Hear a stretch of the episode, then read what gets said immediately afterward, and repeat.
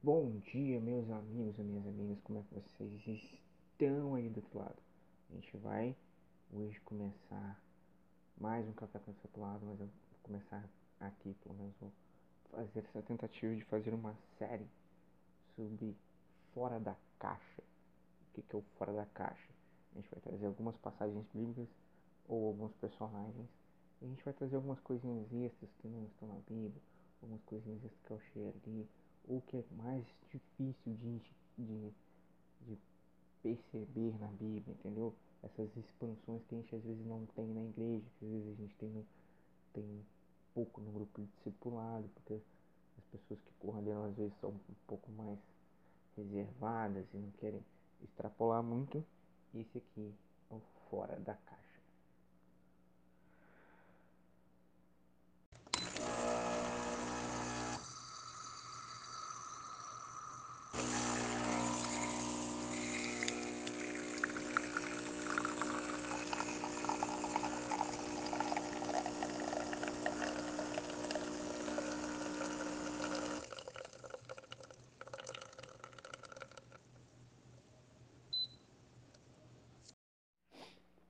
E o primeiro fora da caixa que a gente vai trazer é de um cara chamado Pedro. Simplesmente esse cara que a gente chama de o cara que negou Cristo três vezes, o pai da igreja, mas também o cara turrão. A gente vai trazer Pedro como o fora da caixa, o primeiro fora da caixa. E pra gente começar, a gente sempre tem que partir de um texto. A gente sempre tem que partir de, uma, de um texto para a gente compreender. E o texto que a gente mais pode pensar fora da caixa ali, ou perceber as coisas que mudaram em Pedro, é Atos capítulo 2. Após a descida do Espírito Santo, após o Pentecostes, Pedro se dirige à multidão que está vendo aquela maluquice que está acontecendo e é esse, texto que a gente vai ler agora. Atos, capítulo 2, a partir do versículo 14, então está assim na Bíblia NVT. Então Pedro deu um passo à frente com os onze apóstolos e dirigiu-se em alta voz à multidão. Ouçam com atenção, todos vocês, povo da Judéia e habitantes de Jerusalém, escutem o que lhes digo. Essas pessoas não estão bêbadas, como alguns de vocês pensam, pois são apenas nove horas da manhã. Pelo contrário, o que você está vendo foi predito há tempos pelo profeta Joel. Nos últimos dias, disse Deus, derramarei meu espírito sobre todo tipo de pessoa. Seus filhos e filhas profetizarão, os jovens terão visões e os velhos terão sonhos. Naqueles dias derramarei meu espírito, até mesmo sobre servos e servas, e eles profetizarão. Falarei maravilhas em cima no céu e sinais embaixo na terra: sangue, fogo, nuvens de fumaça. O sol se escurecerá, a luz se tornará vermelha como sangue, antes que chegue o grande e glorioso dia do Senhor. Mas todo aquele que invocar o nome do Senhor será salvo. Povo de Israel, escute: Deus aprovou publicamente Jesus o Nazareno, ou a realizar milagres e maravilhas e sinais por meio dele como vocês talvez bem sabem, ele foi entregue conforme o plano estabelecido por Deus e seu conhecimento prévio daquilo que aconteceria com a ajuda dos gentios que se desconheciam a lei, vocês o pregaram na cruz e o mataram.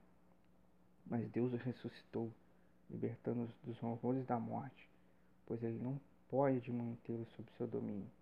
A respeito dele, disse o rei Davi: Vejo que o Senhor está sempre comigo, não serei abalado pois ele está à minha direita. Não de admirar que meu coração esteja alegre, que minha língua louve, meu corpo repouse em esperança, pois tu não deixarás minha alma entre os mortos, nem permitirás que o teu santo apodreça no, no túmulo. Tu me mostrastes o caminho da vida, e me encherás com alegria de tua presença.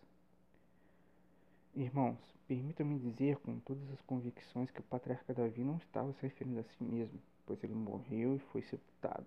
Seu túmulo ainda está aqui entre nós. Mas era profeta, sabia que Deus havia prometido, sob juramento, que um de seus descendentes se juntaria ao seu trono. Davi estava olhando para o futuro e falando da ressurreição de Cristo, que não foi deixado entre os mortos nem seu corpo apodreceu no túmulo. Foi esse Jesus que Deus ressuscitou a todos nós, somos testemunhas disso. Ele foi exaltado no lugar de honra à direita de Deus. E conforme havia prometido, o Pai lhe deu o Espírito Santo, que ele derramou sobre nós, como vocês estão vendo e ouvindo hoje. Pois Davi não subiu ao céu, no entanto disse: O Senhor disse ao meu Senhor: Sente-se no lugar de honra à minha direita, até que eu humilhe seus inimigos e os ponha debaixo de seus pés. Portanto, saibam com certeza todos em Israel que esse Jesus que vocês crucificaram, Deus fez Senhor e Cristo. As palavras partiram o coração dos que ouviram, e eles perguntaram a Pedro: O que e aos outros apóstolos, irmãos, o que devemos fazer? Pedro respondeu: Vocês devem se arrepender para o perdão de seus pecados, e cada um deve ser batizado em nome de Jesus Cristo. E então receberão a dádiva do Espírito Santo. Essa promessa é para vocês, para os seus filhos e para os que estão longe. E isso é para todos que foram chamados pelo Senhor, nosso Deus. E Pedro continuou a pregar, advertindo com insistência os seus ouvintes: Salvem-se dessa geração corrompida. Os que acreditavam nas palavras de Pedro foram batizados. Naquele dia, o acréscimo de 3 mil pessoas. E como é que a gente para para imaginar que um homem simples, um homem do povo, pescador, pode ter tido um discurso tão eloquente? Para gente, para isso a gente tem que voltar alguns alguns textos e revisitar um pouco a história de Pedro. Primeiro, Pedro era irmão de André e eles eram pescadores. Você pode verificar isso lá em Mateus 4, versículo 18. Ele era um cara sem instrução religiosa formal.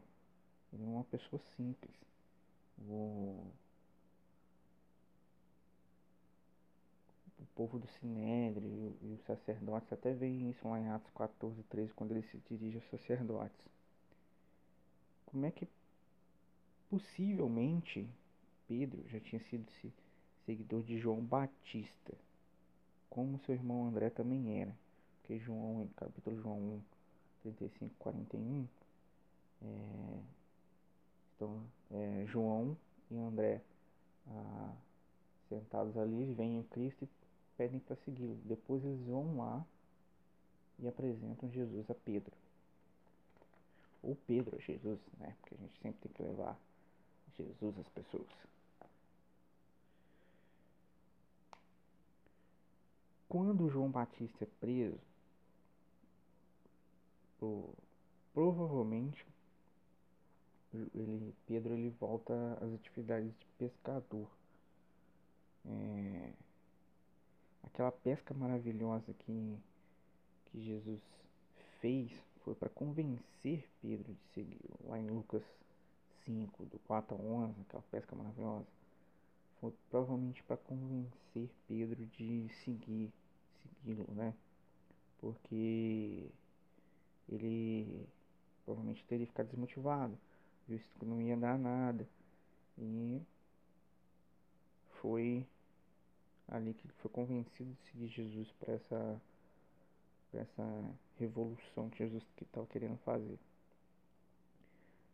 Pedro era talvez um, um zelote, era um grupo conhecido na crença do Messias guerreiro, que ele restauraria a glória de Deus, a glória de Israel, na verdade.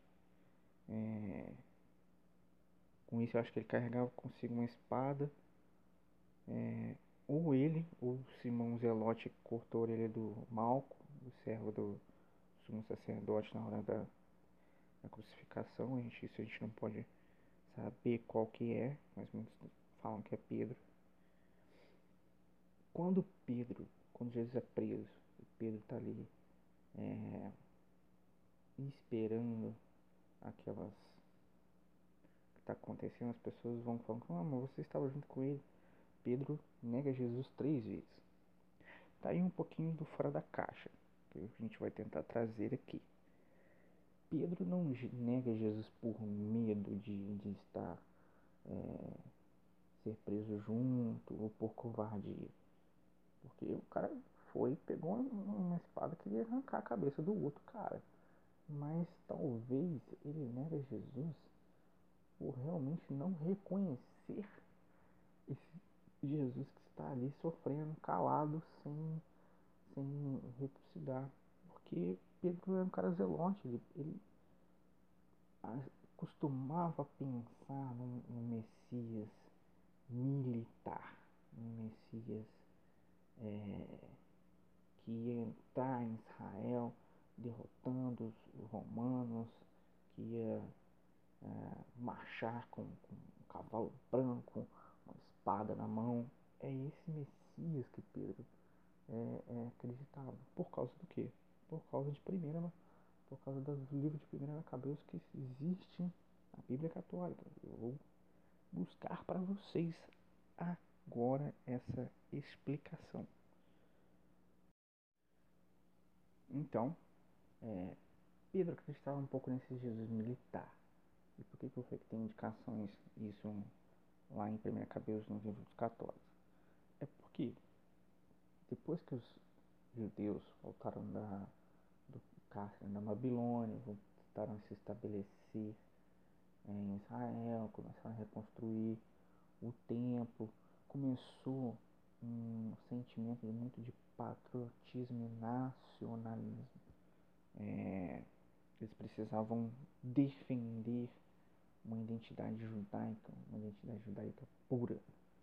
É lógico que eles voltaram a ser invadidos ali pelos, pelos helenos, pelos seleutas, pelo Alexandre Grande. E durante esse período teve a revolta dos macabeus. E dentro dessa revolta dos macabeus houve o é,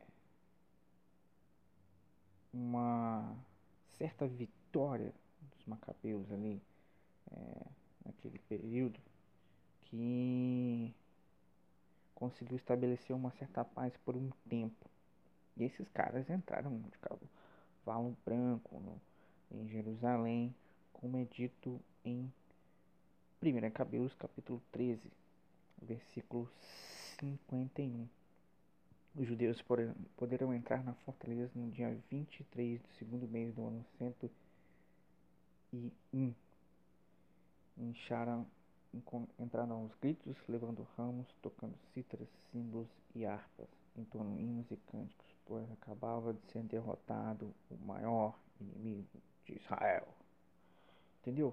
Esses caras acreditavam nesse, nesse tinha no fundo do, do do pensamento dele esse Messias, esse Messias militar. Porém, Deus não prometeu esse Messias militar. Deus prometeu um Messias que tanto era um guerreiro como era um adorador da linhagem não Rasmoneia, esses caras aí, mas sim da linhagem davídica de Davi. E então encontramos Jesus Cristo ali. Quando Pedro vê Jesus Cristo sendo torturado, sendo afligido pelos soldados romanos sem resmungar, ele não acredita que é o mesmo Jesus que ele, que ele, que ele tem na, na imagem dele, que tem na cabeça dele. Então isso ele nega Jesus três vezes. É, não é por muito por falta de coragem, mas sim por não reconhecer o Jesus Cristo que estará o Messias que está ali sendo torturado. Mas então aí, o que, que faz Pedro mudar tanto o seu pensamento para que ele dê aquele discurso tão eloquente que a gente é, leu em Atos capítulo 2?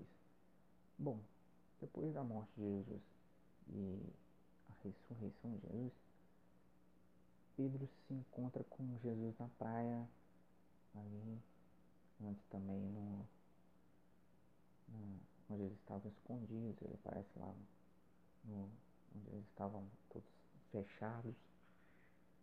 Talvez tenha virado uma chave na cabeça de Pedro assim. Cara, o que é Roma se esse cara não morreu? o que é Roma se esse Jesus derrotou a morte e o cara tá vivo na minha frente? Então ele começa a entender tudo que Jesus tinha havido dito para ele, tudo que Jesus havia ensinado a eles, previsto sobre a morte dele também. Então isso vira um start na cabeça do cara, o cara transforma ele, isso tira o cara da, da caixinha dele, da caixinha que ele estava pensando militarmente, só derrotar Roma. É derrotar a morte. E ter em Cristo, na crença de Cristo, como seu Salvador e seu Senhor, a vida eterna. Então ele tem que proclamar isso de todas as formas. Ele tem que guiar as pessoas a se arrependerem, crerem no nome de Jesus Cristo e serem batizados. Esse Pedro tem a explosão. Sai da caixinha dele, sabe? Ele sai fora daquele pensamento é, simplista e, e, e fechado dele. E vai divulgar o Evangelho, vai ser um mensageiro do Evangelho. Ele vai levar a vitória de Cristo sobre a morte e não sobre Roma. E é esse Pedro que está ali tão eloquente, que conquista 3 mil almas num dia. Um Pedro que tem a sua chavinha murada, que sai fora da caixa. É isso aí, galera. Obrigado. Espero que você tenha gostado dessa explicação aí sobre Pedro. É, tentem buscar os versículos bíblicos que eu não falei para vocês entenderem muito bem. E obrigado. Até a próxima. Fiquem com Deus. Tomem o seu cafezinho hoje. Abraço a todos.